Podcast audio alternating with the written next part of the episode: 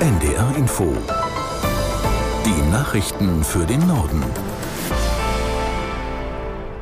Um 12.30 Uhr mit Felix Sprung. Bundesjustizminister Buschmann hat angekündigt, das Unterhaltsrecht zu ändern. Demnach sollen die Unterhaltslasten anders verteilt werden. Das sagte der FDP-Politiker den Zeitungen der Funke Mediengruppe. Aus der NDR Nachrichtenredaktion Simone Kienzle. Buschmanns geplante Reform soll vor allem Trennungsfamilien betreffen, in denen ein Elternteil die Hauptbetreuung leistet, der andere sich aber ebenfalls in die Erziehung einbringt. Laut dem aktuellen Unterhaltsrecht ist der Elternteil, bei dem sich das gemeinsame Kind nicht ständig aufhält, zu Unterhaltszahlungen verpflichtet. Das soll sich zwar nicht ändern, allerdings sollen Väter oder Mütter, die nicht bei der Familie leben, sich aber stark an der Betreuung und Erziehung beteiligen, weniger Unterhalt leisten müssen. Die Entlastung könnte beispielsweise bei einem Elternteil, der bisher 500 Euro monatlich gezahlt hat, bei rund 100 Euro liegen, so Buschmann. Er betonte, dass es bei der Verteilung der Unterhaltslasten sehr darauf ankomme, wie viel die beiden Elternteile verdienten. Keiner dürfe finanziell überfordert werden. In den nächsten Tagen sollen die Eckpunkte für einen neuen Gesetzentwurf veröffentlicht werden. Medienberichten zufolge zeichnen sich erste Konturen des Gesetzentwurfs zur Kindergrundsicherung ab.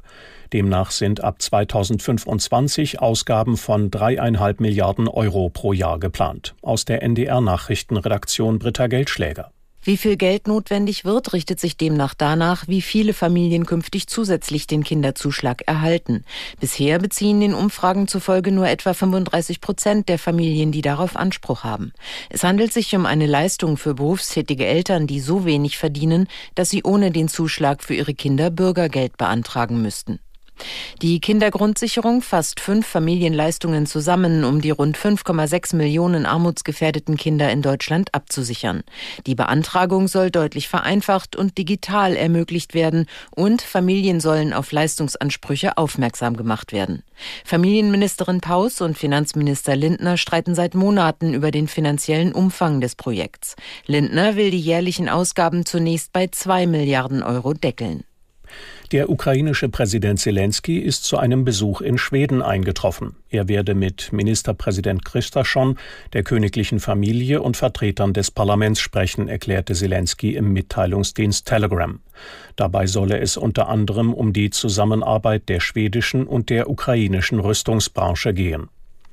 Mali, Burkina Faso und Niger haben nach eigenen Angaben eine gemeinsame Verteidigungsstrategie entwickelt. Sie reagieren damit auf eine Erklärung der westafrikanischen Staatengemeinschaft ECOWAS, die zu einem militärischen Eingreifen in Niger bereit ist. Sollte es dazu kommen, würden Mali, Burkina Faso und Niger reagieren, teilten die Militärstäbe der drei Länder nach Beratungen in Nigers Hauptstadt Niamey mit.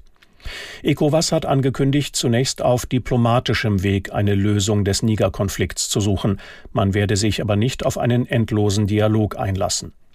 In Niger hatte vor etwa drei Wochen die Armee den Präsidenten gestürzt und die Macht übernommen. Auch Mali und Burkina Faso werden nach Putschen von Militärregierungen geführt.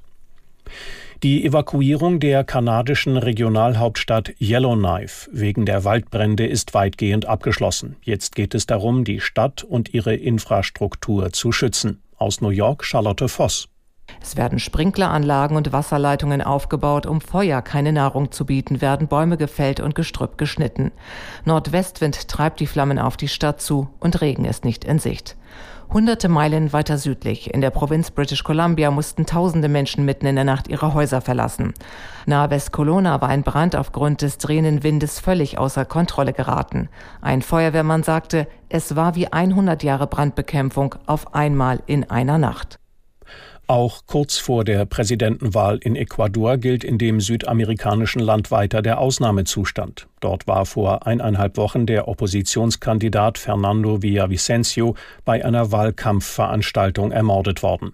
Unsere Südamerika-Korrespondentin Anne Herberg zur Situation in Ecuador. Dass viele Kandidaten nun in kugelsicherer Weste auftreten, das spricht ja schon eine deutliche Sprache. Polizei und auch Militär sind auf der Straße und sollen nun auch diese Wahlen absichern. Präsident Guillermo Lasso machte klar, dass es eben jetzt gerade gelte, die Demokratie zu stärken. Man lasse sich von der organisierten Kriminalität nicht einschüchtern. Das nehmen ihm aber immer weniger Leute ab. Viele bezweifeln einfach, dass der Staat bzw. Lassos Regierung überhaupt in der Lage ist, sichere Wahlen zu garantieren. Vor allem nachdem er auch selbst in einen Korruptionsskandal verstrickt sein soll. Deswegen sollte er ja im Mai des Amtes enthoben werden, kam dem aber dann zuvor, indem er Neuwahlen ausrief. Das waren die Nachrichten.